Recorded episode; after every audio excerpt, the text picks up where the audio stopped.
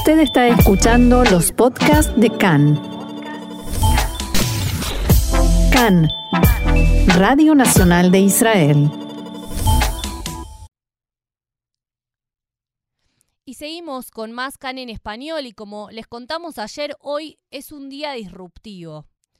Para hablar un poco de esto y de la situación política actual, estamos con Gabriel Colodro, portavoz del partido de la oposición y Eyatid, para la sección hispanohablante. Buenas tardes, Gabriel, bienvenido acá en Español. Hola, muchas gracias por la invitación nuevamente. Siempre un placer conversar con ustedes. Contanos un poco, para los que estamos aquí adentro o están fuera del país, ¿qué es lo que está pasando afuera?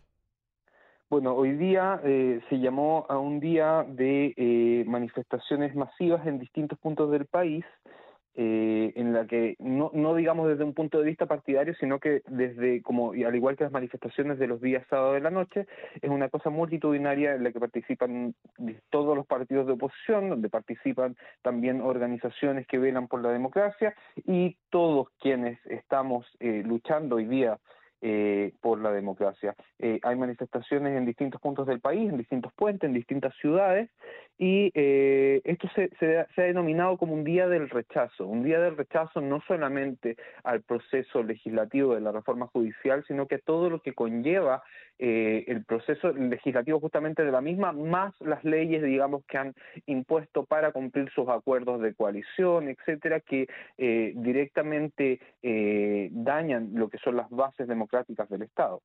Eh, hay, no hay que olvidar que eh, todo el proceso eh, de estos dos meses de gobierno, eh, del gobierno extremista que se formó, que formó Benjamin Netanyahu, eh, no solamente la reforma judicial ha estado, digamos, en la lupa, sino que también han habido proyectos de ley eh, inverosímiles en una sociedad occidental y democrática.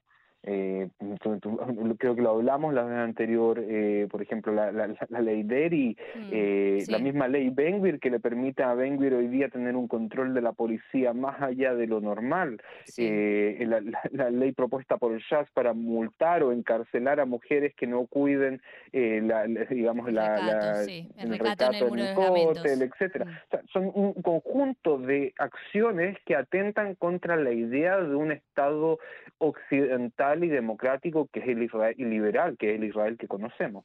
Entonces se ha llamado eh, por segunda vez, la primera fue el miércoles pasado, eh, a un día de rechazo. Esa, digamos, yo creo que sería la traducción más, eh, y, y, digamos, idónea y, y adecuada para para dentro de la sociedad israelí, porque el concepto eh, también podría involucrar resistencia, que cierto se liga a otro tipo de temáticas a las que no queremos relacionarnos justamente. Claro, claro, justamente te iba a preguntar porque... Es justamente te iba a preguntar porque yo leí en algunos lados la traducción como que era un día de la resistencia a la dictadura. Y nosotros, viniendo de Latinoamérica, la palabra dictadura es muy fuerte. La he escuchado varias veces referida a este tema.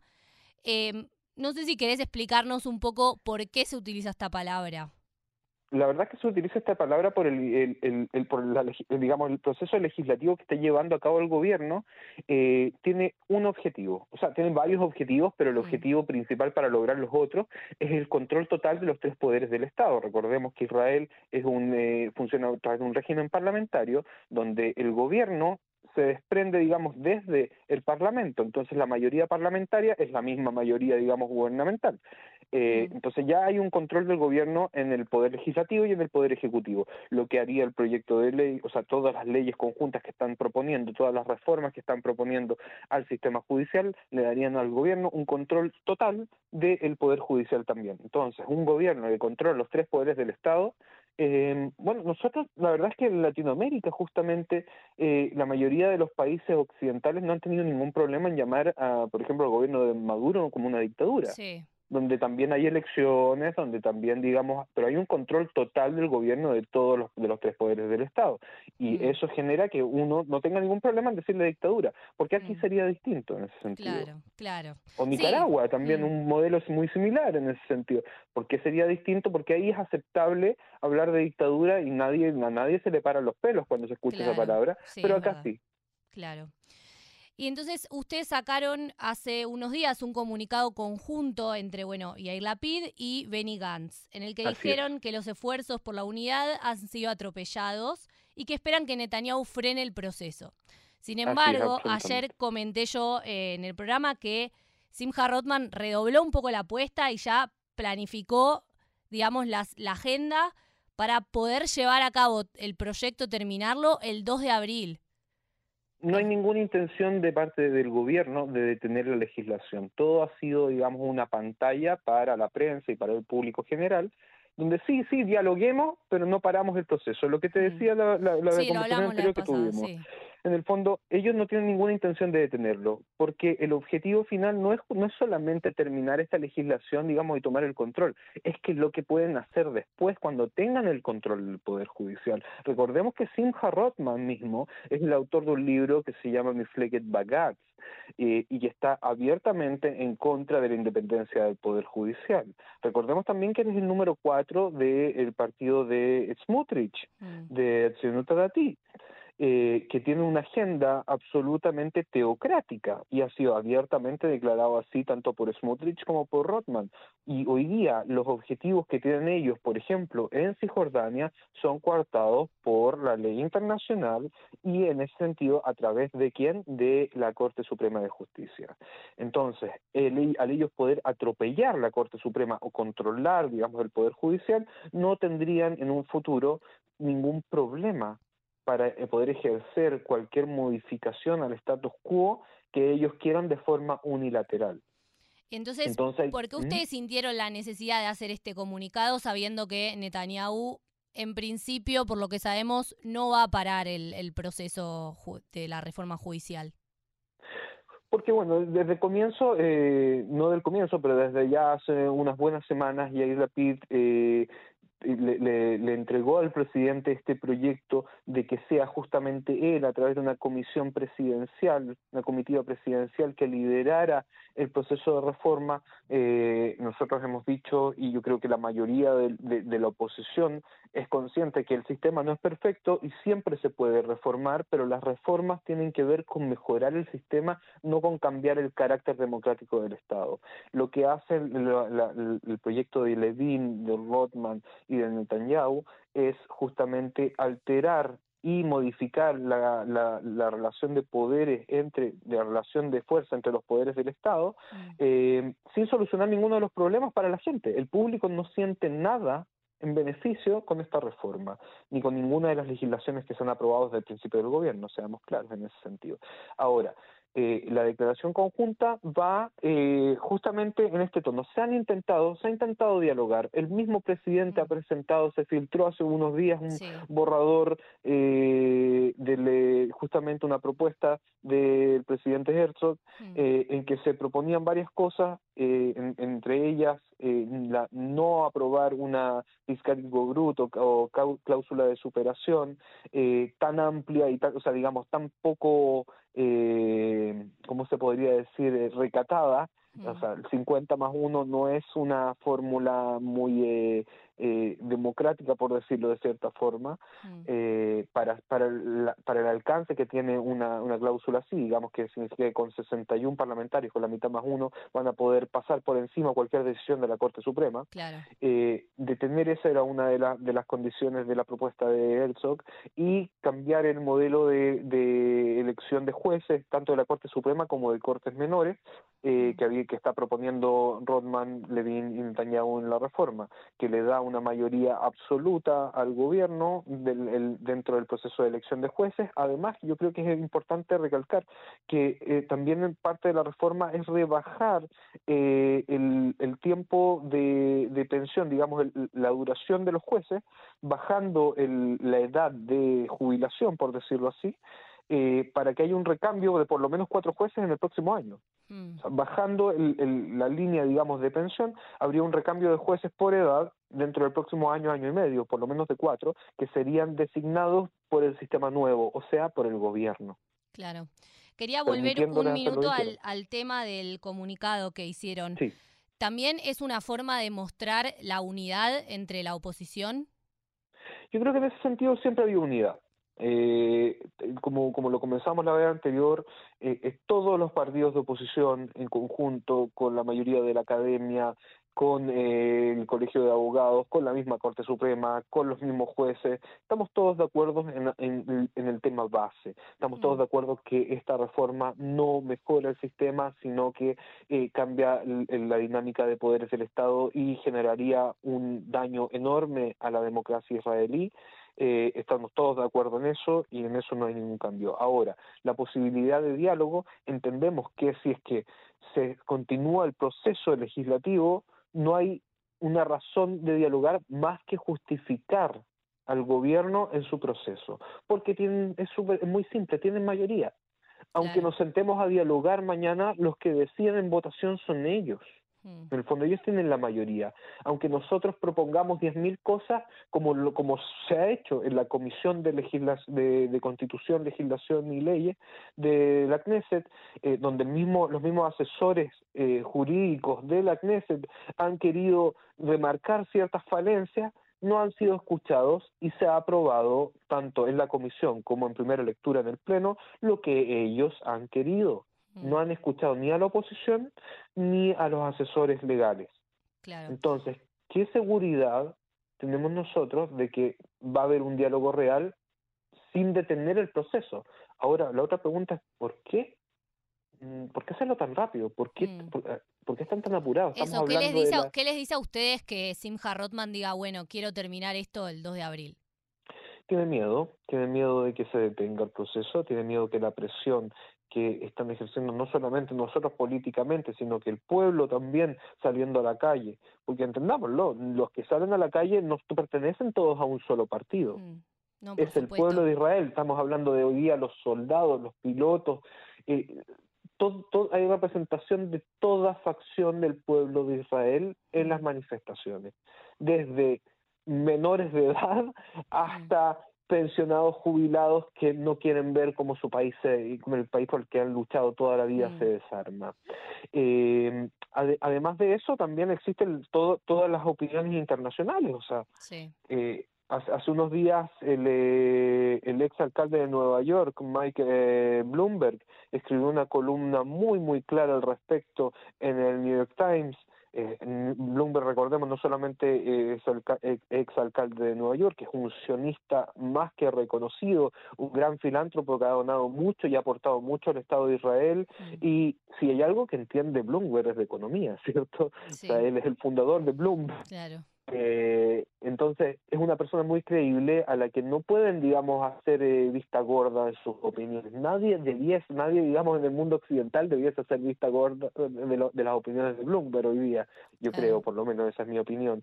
También está eh, eh Yuval Noah Harari, eh, que fue muy claro, también él habló en la manifestación el sábado pasado en la noche. Mm. Eh, entonces, no es solamente un tema de partidos políticos, no solamente hoy día un tema de vivi o no vivi, es un tema de qué tipo de país pegar a nuestros hijos. Y en ese sentido, no hay una diferencia entre lo que propone eh, Yeshatid y lo que propone Amahane Amamlahti. Y entendemos que todas esas propuestas falsas de, de diálogo sin realmente detener el proceso es nada más que un maquillaje para poder aprobar lo que ellos quieren con el argumento de, oh, pero dialogamos, ¿ah?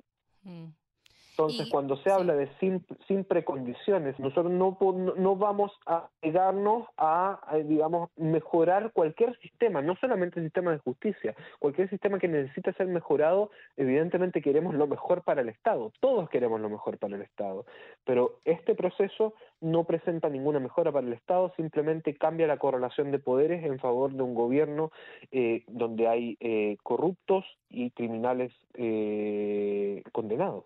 Y yendo un poco a, yendo un poco al a lo que se filtró del, de la, del esquema de estas propuestas que recibió el presidente, ¿crees que van por buen camino?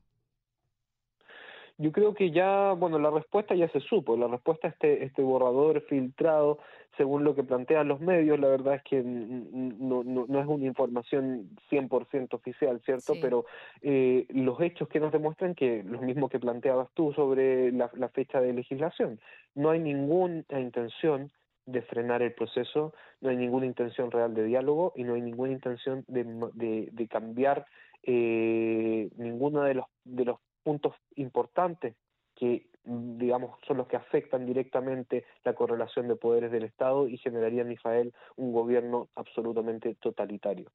Entonces, cualquier propuesta que se haga, mi impresión por lo menos es que va a ser rechazada por el gobierno mientras cambie, digamos, el, el, el, foco de lo que ellos quieren hacer. Ellos no quieren mejorar el sistema de justicia, ellos quieren controlar todos los poderes del Estado. Y en el marco de esto, el sábado se cumplen 10 semanas de marchas y protestas y manifestaciones y ya vamos por el segundo día disruptivo. ¿Qué balance podemos hacer de estas 10 semanas consecutivas de marchas, por ejemplo, las de los sábados? Eh, yo creo que ha habido un, despertar general de, la gente, porque el tema de la reforma judicial, o la verdad es que más que reforma judicial es un golpe judicial, eh, el problema es que no es tan fácil de entender. Eh, no toda la gente, y me incluyo, no toda la gente entiende de leyes. Sí, es complejo. Y, muchos nos hemos, nos hemos visto obligados a entrar en un, en un área que no sea nuestra para poder entender realmente qué están haciendo y cómo lo están haciendo. Mm.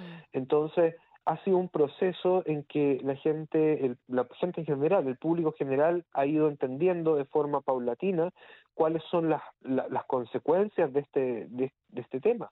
Y vemos cada vez más que gente de derecha, gente del Likud, dice, hey, yo no voté por esto, no es esto lo que yo quería, no es este el país que yo quería que en mi partido o, el partido que yo apoyé eh, generara. Ahora vemos también que no solamente eso, o sea, vemos que la familia Netanyahu eh, ha recibido beneficios ha sido la única familia beneficiada en las últimas semanas en este, este país, o sea, seamos sinceros, se le aprobó eh, digamos, un presupuesto especial para maquillaje y, y como si mi peluquería, eh, que, que, ahí hay un dato bastante interesante, no es que Balfour, la, la residencia del primer ministro, está en reparaciones, en reparaciones durante el gobierno de la PID. Mm. Y la PID vivía en la calle Gaza, en un departamento de dos dormitorios que le pertenece al Estado, que es como el departamento eh, donde, donde está, digamos, la seguridad, donde se queda la seguridad, al no haber otra, al no, no querer, digamos, pedir un para vivir más cómodo en Jerusalén, si está ese departamento, él con su esposa Lee vivieron ahí durante los cuatro meses de, de gobierno de la PID, y hoy día ese departamento lo han convertido en un salón de maquillaje y peinado. Claro. Es, ese, ese es el hecho. Mm. Y se le adjudicó a Netanyahu en comisión especial, donde había más de 17 Javerek Knesset del Likud, cosa que no había en ninguna otra comisión, ni la comisión para educación, ni la mm. comisión para, digamos, de rebajada de bienestar social, ninguna otra, ahí habían 17 por lo menos Javereknes del Likud dispuestos a votar a favor de entregarle más dinero a eh, Benjamín Netanyahu y su esposa para que se vean bonitos directamente para eso, o sea, es maquillaje y peinado. Eh, por sobre eso, eh, se aprobó hace unos días también eh, un, un, proyecto especial para que el primer ministro pueda recibir donaciones del extranjero para pagar sus juicios justamente por recibir ilícitamente regalos y otras cosas. Entonces se aprueba que él reciba dinero para pagar un juicio por el, por el que se le acusa criminalmente de haber recibido, otras cosas. O sea, no tiene sentido nada. Aquí no hay ninguna otra familia en este país que se esté beneficiando más que la familia de Netanyahu. ¿Y qué pensás que puede pasar de cara a la segunda lectura? Si no ocurre lo que ustedes desean, que obviamente es parar la, la legislación y hablar. Bueno, la verdad es que uno, uno siempre tiene que tener fe. yo, yo, yo soy una persona bastante positivista en ese sentido. Yo eh, creo que más de algún miembro de la coalición hoy día no se siente cómodo con lo que está viendo ni con lo que se está haciendo con su voto exactamente, específicamente. Y yo creo que existe la posibilidad de que eh, algún cómplice pasa a ser héroe en algún momento. Eh, no, no, sería la primera vez en la historia, ni, ni, ni del mundo ni de Israel. Eh, en ese sentido, eh, yo creo que pueden haber eh, cambios, yo creo que pueden haber, ya, ya empezamos a ver eh, algún tipo de rumores de que, bueno, la, la PID hace dos semanas le, le, hablaba en el pleno de la Knesset a Yarib Levin como el primer ministro de facto, el gobierno del país con su reforma. Eh, y vimos hace algunos días en la prensa como justamente se, se hablaba de que Benjamín Netanyahu tenía la intención de detener el proceso para entrar en un proceso de diálogo y Yariv Levin amenazó con renunciar a la coalición, cosa que hizo que Netanyahu no eh, avanzara, en, digamos, no, no, no detuviese el proceso. Eh, el poder hoy día no lo tiene Benjamín Netanyahu, lo tiene Yariv Levin, lo tiene Itamar Ben a través de la policía, lo tiene Bezalel Smotrich, que es capaz de llamar a borrar una aldea completa y generar un problema gigantesco con Estados Unidos por sus posturas extremistas. Eh, y ha recibido, digamos, el apoyo de Netanyahu en ese sentido al no ser condenado directamente. Bueno, te agradezco mucho, Gabriel Colodro, por estar hoy con nosotros en CAN en español. Muchas gracias. Gracias a ustedes. Un abrazo.